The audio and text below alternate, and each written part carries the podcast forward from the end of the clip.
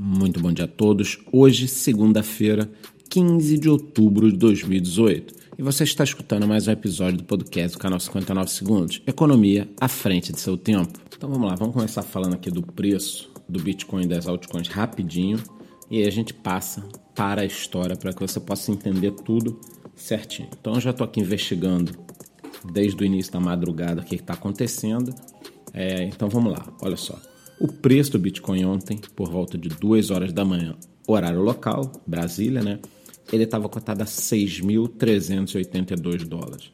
Quando de repente ele sofreu um mega pump não visto há muito tempo, há meses, tá? Principalmente na Bitfinex, e ele foi até 7.800 dólares.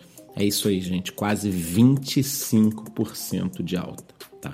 Isso às 3h45 da manhã. Ocorre que em outros locais o preço não foi para esse patamar. Subiu um pouquinho, subiu, mas o preço não foi para esse patamar. No momento, uma unidade da criptomoeda está cotada a 6.780 dólares. Pode ser que quando você esteja escutando esse podcast já não esteja nesse valor, porque o mercado está muito volátil, tá? O que, que aconteceu com as altcoins? Elas subiram um pouco também, tá? Com, essa, com esse pump monstruoso do Bitcoin, só que não subiram tanto assim. Então, para vocês terem uma ideia, nas últimas 24 horas nós temos uma alta para Ripple de 5,30% e para EOS e para Stella de 2,8%. Lembrando, eu não sei se nesse exato momento continua. Estamos falando de um é, é, momento aí de muita instabilidade, tá? É claro que hoje eu vou focar aqui em relação às notícias que têm a ver com esse assunto, porque que se, que se exploda a legislação no Cazaquistão. Hoje o pessoal quer saber nada contra os cazaquistaneses, tá? Mas hoje o pessoal quer saber o que está acontecendo aqui, porra, entendeu? Então vamos lá. Nos últimos 15 dias, nós já estamos alertando, muito por conta de pesquisas e monitoramento que o site brasileiro Radar BTC tem feito, tá? Eles estão olhando com lupa aí, minuto a minuto, a cotação da Tether, tá? Então, nós já estamos avisando há um tempo, saia da Tether, tá? Ah, com isso eu estou querendo causar um FUD? Não. Mas a ideia do canal não é análise gráfica, não é ficar é, é, impondo nada, eu não tenho sinais, eu não tenho nada. A ideia do canal é proteger o seu capital né? e trazer o conhecimento também. Então eu vivo falando, saia do Tether. Por quê? Nós estamos num momento muito difícil eles não conseguiram provar que possuem o capital e estão envolvidos em várias sujeiras, entre aspas, vamos dizer assim.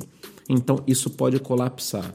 E aí fica a pergunta: por que o seu dinheiro vai estar em algo que todo mundo está falando que vai dar errado? Então a primeira coisa é a seguinte: saia agora, entre lá na sua conta, dê pausa aqui no podcast e saia do teto. Pronto.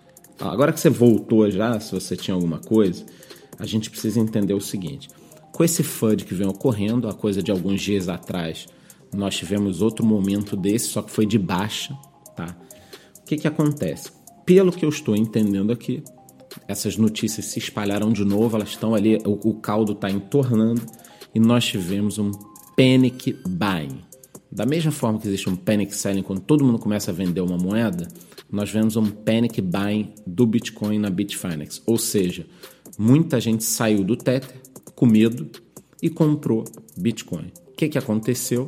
O preço da moeda foi lá para cima. Mas em locais como a Coinbase, por exemplo, a explosão não foi até praticamente os 8 mil dólares. Então a gente está vendo um descasamento aí, inclusive, em relação ao preço em algumas exchanges.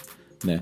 Então, é, para que a gente resuma tudo, é claro que eu vou ter que fazer um vídeo hoje ao longo do dia explicando isso melhor. No podcast não dá, até porque ninguém está me vendo se mexer aqui, eu preciso de um quadro para mostrar, a gente precisa explicar tudo bem, mas o que você precisa saber é o seguinte: é, não é garantia nenhuma que nós tenhamos uma nova alta.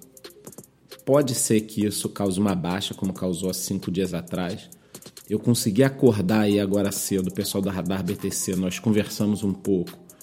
E, e não tem como a gente ter um, uma estimativa se isso vai ocorrer amanhã, depois ou, ou só daqui a um mês tá? Mas a minha opinião é a seguinte. Então vamos lá, para finalizar aqui esse podcast para que eu possa correr para gravar o vídeo. É, eu preferia que colapsasse logo a Tether, desse uma cagada e o mercado se arrumasse. porque isso traz para a gente tá, uma lição. Quer dizer, a gente está nesse mercado porque nós não gostaríamos de confiar de novo em bancos, em governos e tudo mais, para proteger o nosso capital. E aí a gente se mete numa moeda que depende de N variáveis e pessoas que nós temos que confiar. Ou seja, não dá certo. É uma mega lição para todo mundo. Se você está entrando nesse mercado há poucos meses e tudo mais, fica a lição. Quer dizer, eu tenho que confiar no dono da, da empresa, eu tenho que confiar no emissor da Tether, eu tenho que confiar no banco que está lastreando é, a Tether, que está guardando os bilhões de dólares, segundo eles dizem.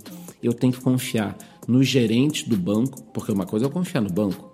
O dinheiro pode estar no banco X, mas e se dois diretores do banco X têm assinatura lá e desviam o dinheiro do banco X? Ou seja, eu estou confiando meu dinheiro a N pessoas que eu não tenho a menor ideia de quem elas são. E aí vem a ironia do destino. Pesquisando aqui, né? Uma das moedas que mais subiu, chegou a subir, sei lá, 4, 5% hoje, foi a True USD, que é outra moeda estável, tá? Só que com um pouquinho mais de credibilidade. Quer dizer, olha como o ser humano é engraçado, né? É, a gente sai da Tether e vai para uma outra, outra moeda estável que promete as mesmas coisas da Tether com um pouquinho mais de confiança. Então, realmente, é, às vezes parece que mesmo nós que estamos nesse mercado não entendemos nada do que estamos fazendo. Então, basicamente foi isso para amarrar e fazer uma amarração das notícias. Então, provavelmente foi um panic buying, as pessoas estão fugindo da Tether, foram para o Bitcoin, os robôs não conseguiram proteger a Tether o suficiente ela chegou aí a ficar 90 e poucos centavos. No momento exato, ela está 96 centavos. Quer dizer, você compra uma coisa por um dólar, que é estável, e aí você perde 3, 4, 5%. Como é que funciona isso? Entendeu? Então, é, a gente vai fazer o seguinte: eu vou encerrando o podcast, vou fazer o meu dever de casa agora. Provavelmente hoje ainda gravar um vídeo um pouquinho mais completo para que você possa entender tudo, saber como tentar se proteger, mas se prepare, porque vem volatilidade e é muito difícil falar se vai de novo a 8 mil dólares, se vai a 6 mil dólares, se vai a 3 mil dólares, 15 mil dólares. Eu poderia aqui cada dia ficar falando um preço e quando atingir esse preço, é, deixar só gravado o podcast que eu acerto, mas não é, não é da minha índole.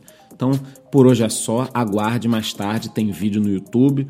E se você quer mais informações em tempo real, entre no nosso grupo do Telegram. Muito bom dia e boa semana.